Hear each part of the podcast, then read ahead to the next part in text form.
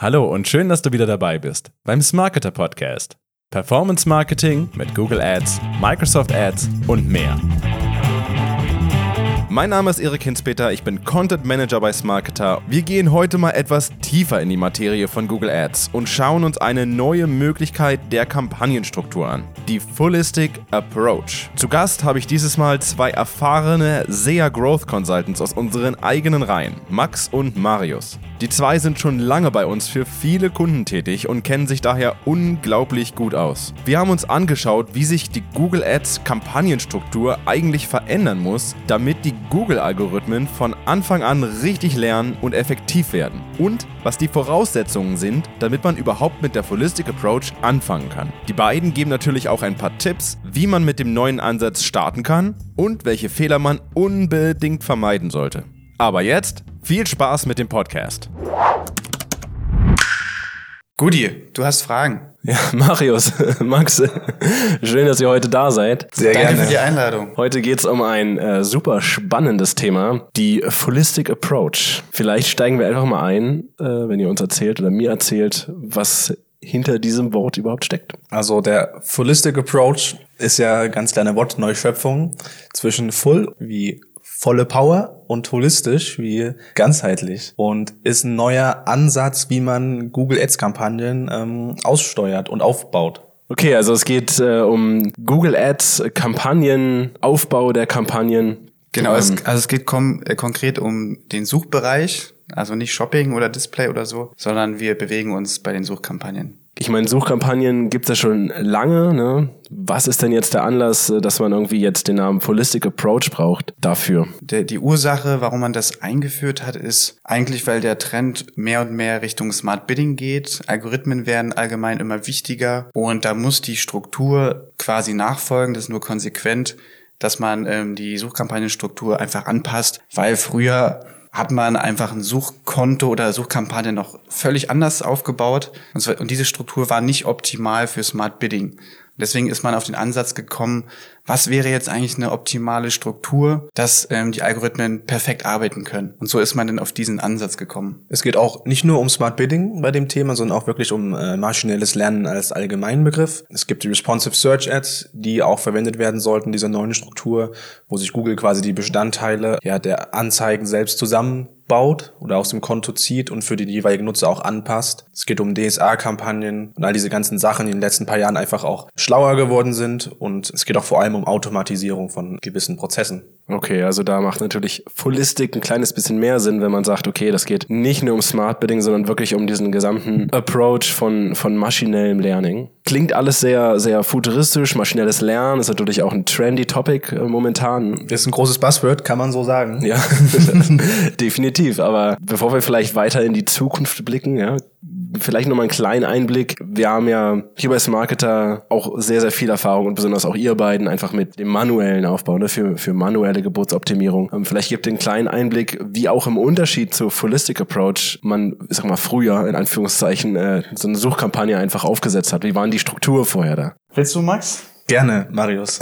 genau, also früher hat man, wie du schon gesagt hast, einfach Kampagnen aufgesetzt und Strukturen aufgebaut, um manuelle Optimierungen vorzunehmen. Es ging einfach darum, dass man den Faktor Mensch in die Kampagnenstruktur mit reinbringt, weil der Mensch ja optimieren muss. Und wir mussten, mussten damals einfach möglichst fein granular aufbauen, um möglichst gute Auswertung fahren zu können. Das hat dazu geführt, dass wir einfach riesige Konten teilweise gebaut haben. Normale Suchkampagnen, RLSA-Kampagnen mit Remarketing, DSA-Kampagnen, RDSA-Kampagnen, Kampagnen auf bestimmte Standorte ähm, ausgerichtet, auf teilweise einfach auch Geräte, dass wir einfach Sachen Sachen doppelt und dreifach hatten. Und das hat dazu geführt, dass wir einfach echt riesige Konten gebaut haben, die für den Menschen gut übersicht, also übersichtlich waren. Zwar groß, aber übersichtlich und man konnte halt einfach manuell optimieren. Und das fällt jetzt einfach durch ja, den Fortschritt bei Smart Bidding oder bei maschinellem Lernen ähm, einfach weg. Genau, also ähm, grundsätzlich ist die ganze, das ganze Thema Optimierung wird einfach deutlich einfacher. Wenn die Holistic Approach Struktur quasi aufgesetzt ist, dann spart man sich massiv Zeit, was die Optimierung angeht. Also abgesehen davon, dass die Performance besser ist, ähm, spart man sich viel Zeit in der Optimierung. Also wir haben jetzt ähm, beleuchtet, wie es früher war. Und jetzt ähm, ist es mit dem Holistic Approach so,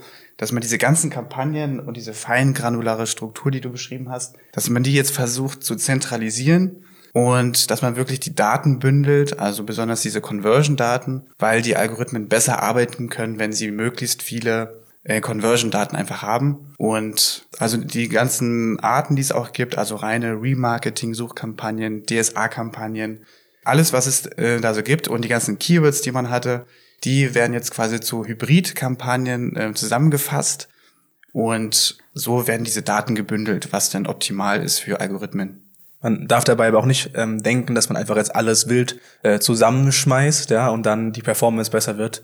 Da muss man schon sehr auch strategisch äh, vorgehen, sonst ähm, kann das auch ein bisschen ähm, ja, vor die Wand fahren, wenn man sich dabei nicht äh, ein gutes Konzept überlegt. Hm. Ja, genau, richtig. Ja, also auf die, auf die Fehlerquellen auch bei der Strategie Holistic Approach würde ich später auch nochmal auf jeden Fall zurückkommen. Du hast gesagt, äh, es gibt Performance oder ihr habt gesagt, es gibt mehr Performance, ne? Es gibt, da steckt irgendwie mhm. äh, Power dahinter. Man, man sieht im Unterschied zu, zu früheren Vorgehensweisen, zu früheren Kampagnenstrukturen einfach auch irgendwie einen Vorteil ich habe schon gesagt, wir haben ja natürlich auch schon relativ viel Erfahrung auch mit äh, Smart Bidding und auch mit Holistic Approach, mit diesem ganzen Konstrukt. Mhm. Ich meine, seit Mitte 2018 setzen wir das ja auch schon zum Teil eben auf. Aber es ist natürlich auch immer nice to have, dazu so ein paar kleine, ich sag mal, Zahlen zu haben, ne? Vielleicht, wo wir uns da bewegen im Unterschied zu manuellen Kampagnen. Ja, also es hängt natürlich auch vom Projekt und von der Branche ab, wie gut der, der Holistic Approach dann quasi an, an, anschlägt. Aber in der Regel haben wir schon kann man schon sagen, 100% mehr ähm, Umsatzvolumen bei gleicher Kosten-Umsatz-Relation. Äh, wir haben auch Spitzenwerte von 200 Prozent auf jeden Fall gehabt. Also das ist auch realistisch. Also der Hebel ist wirklich gigantisch, den man da hat, wenn man das umbaut. Das sind nicht nur ein paar Prozente, sondern das, das geht schon dann richtig vorwärts. Also ich glaube auch, ähm, dass der größte Hebel einfach ist, dass Smart Bidding ähm, Suchbegriffe identifiziert, die lukrativ sind, die man vorher gar nicht bedacht hat. Und deswegen kann es zu diesen enormen ähm, ja, Wachstumsraten kommen, weil einfach ganz neue Felder entdeckt werden können, auch ganz neue Nutzergruppen teilweise angesprochen werden. Und das kann schon echt zu einer enormen ähm, ja, ähm, ja, Steigerung und Performance-Steigerung einfach führen, auch gerade Umsatzwachstum mhm. bei tendenziell gleichbleibender Kur. Ja, du hast ja gerade auch gesagt, ähm, dass das immer tendenziell dann mehr zum, also dass neue Keywords auch gefunden werden, neue Phrasen irgendwie gefunden werden und das auch auf neue Nutzer irgendwie optimiert wird. Ne? Da ist dann irgendwie so ein, ich sag mal, äh, weg von der Gebotsoptimierung und hin irgendwie zum, zur Optimierung an den Nutzer. Ist das dann so eine Art kompletter Strategiewechsel? Würdet ihr dem irgendwie zustimmen? Ja, auf jeden Fall. Also vorher hat man wirklich auf Keywords optimiert, die man eingebucht hat, vorgegeben hat und das konnte auch sehr longtailig sein, äh, so nennen wir das. Das heißt, das war eine sehr lange Kette von Keyword-Kombinationen, die man ähm, da eingebucht hat. Das macht man jetzt nicht. Also das waren quasi wie so Verästelungen, hat man quasi aufgebaut. Jeden, jede einzelne Verästelung wurde irgendwie ähm, berücksichtigt und mit einem Gebot versehen. Jetzt ähm, schneidet man die Äste quasi ab, zurück und baut nur noch den Stamm auf. Also die Stamm-Keywords, die am wichtigsten sind, da ähm, wird dann quasi der Algorithmus drüber gelegt und der ähm, bietet dann quasi selbstständig wieder auf diese Verästelung. Also das macht der äh, er dann quasi selbstständig und wir müssen das jetzt nicht mehr einbuchen und selbst bebieten. Großer Vorteil ist, wir, sind, wir hatten früher einfach Accounts. Das haben wir also, als wir das entwickelt haben, haben wir unsere Accounts analysiert und haben geguckt eigentlich, wie viele von den Keywords, die wir aktiv eingebucht haben und die aktiv sind, haben eigentlich mal jetzt über einen Zeitraum von 90 Tagen zum Beispiel überhaupt eine Conversion erzielt. Und bei manchen Accounts, die auch dann extrem gut gelaufen sind, waren das manchmal nur eins bis zwei Prozent der Keywords, wenn überhaupt. Und vielleicht haben manchmal auch nur fünf Prozent der Keywords, die aktiv sind, überhaupt mal jemals eine Impression gesehen. Also da war teilweise einfach Sachen eingebucht worden, die nie Traffic gezogen haben.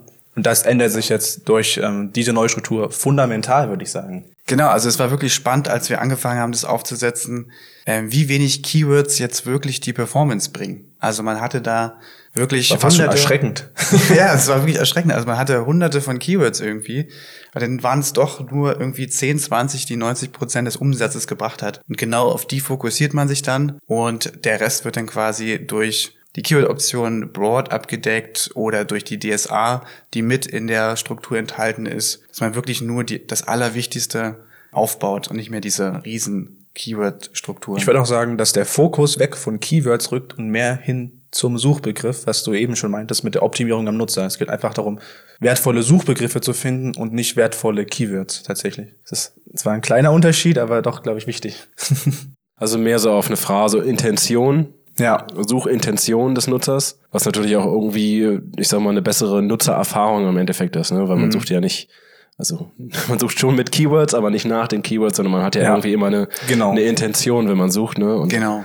Und äh, das spielt natürlich auch dann irgendwie wieder zurück auf den Werbetreibenden, der eben dann Holistic Approach einsetzt, weil dann eben wirklich auch die Suchintention erfüllt wird. Ne? genau. Und das gestützt durch Smart Bidding. Das ist eine gute Kombination.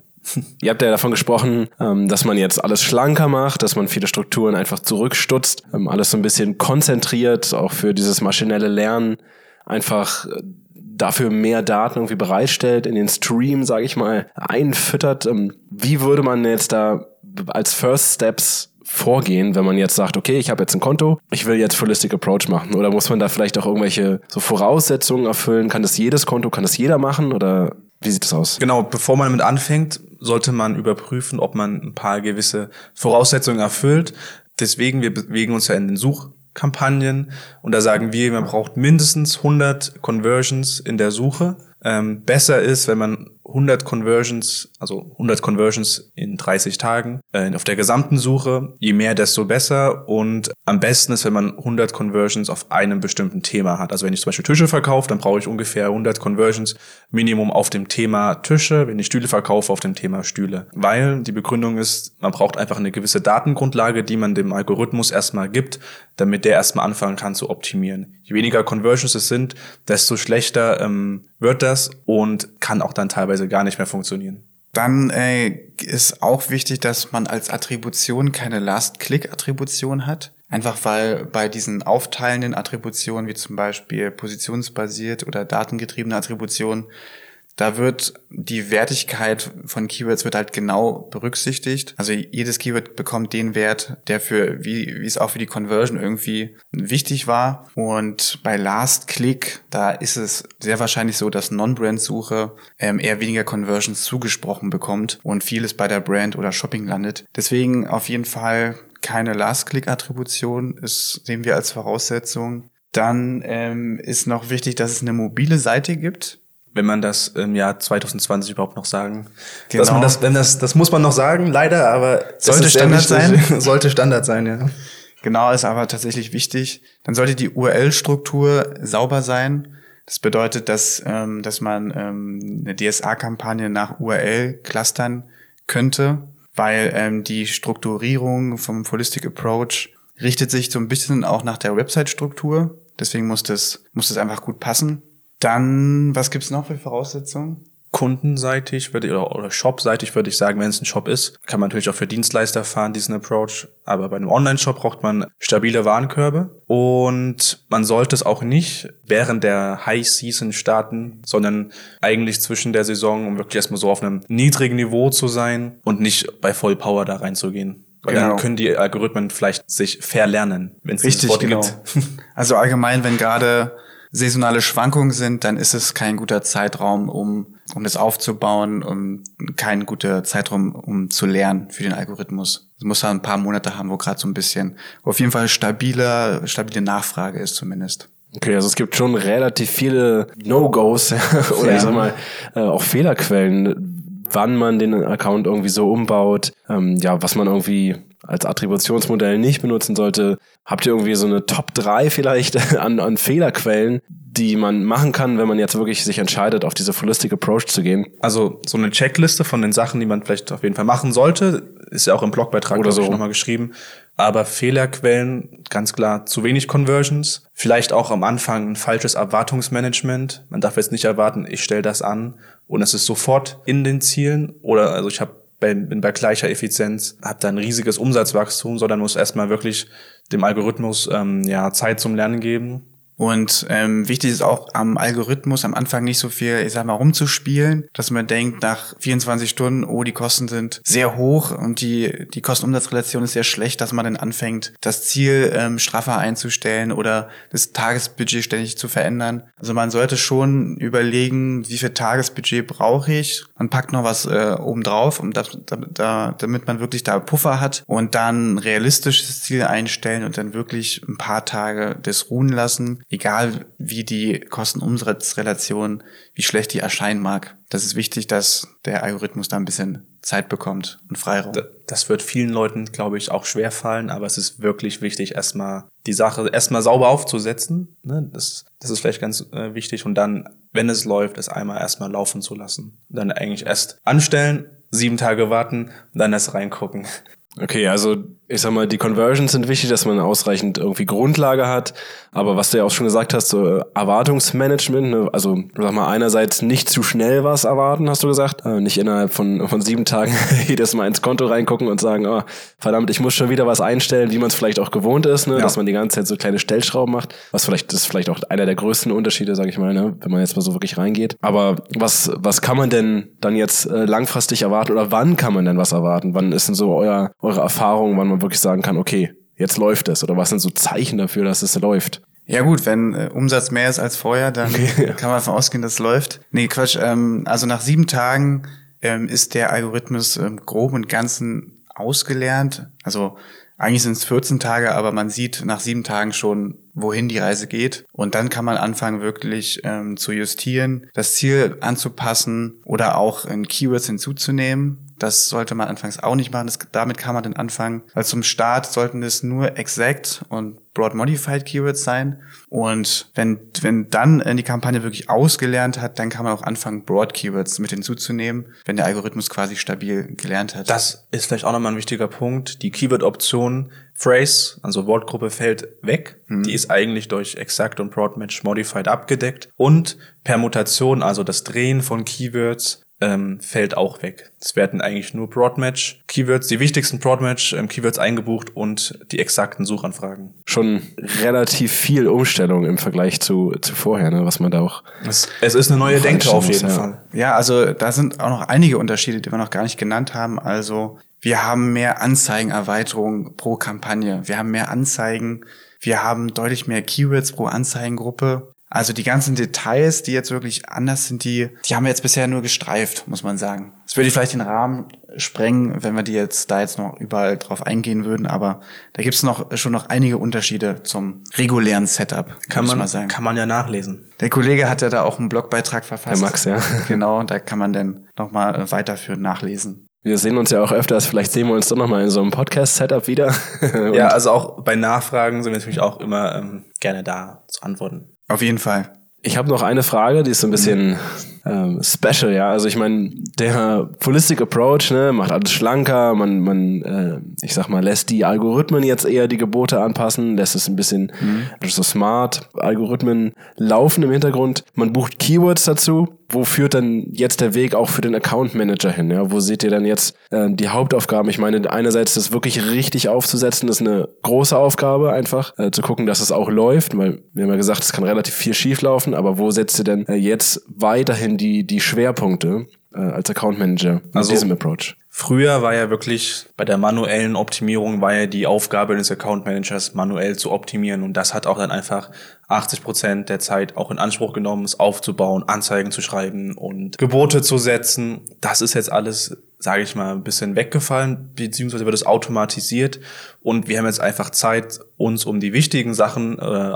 zu kümmern, den Kunden besser zu beraten, ähm, Shopping-Kampagnen auch besser aufzusetzen, die, den Feed zu optimieren, ähm, einfach strategisch ähm, nochmal die ganzen Kampagnen zu überprüfen, gucken, wie kann man die Struktur vielleicht noch wachsen lassen. Also so eine so eine ähm, Holistic Approach Strategie ist halt auch nicht jetzt in Stein gemeißelt. Die sollte man auch immer ab und zu nochmal checken, gucken, was man noch verändern kann ähm, und vor allem auch Sachen ausprobieren, äh, Betas testen ähm, und vielleicht in andere Kanäle auch zu gehen, YouTube, Display-Strategien. Diese ganzen eher strategischen Sachen rücken dadurch jetzt auch mehr in den Fokus. Genau, und ähm, unser Anspruch als Marketer ist auch, äh, den Kunden durch die gewonnene Zeit quasi über den Tellerrand hinaus auch zu beraten. Also ähm, nicht nur, es geht ja nicht mehr um Google Ads nur noch, sondern auch Tipps für die Website, ähm, andere Kanäle, ganzheitliche Strategien, also Online-Marketing komplett, ähm, dass man da auch ähm, den Kunden beratet und dass es nicht mehr nur um, um Google Ads geht.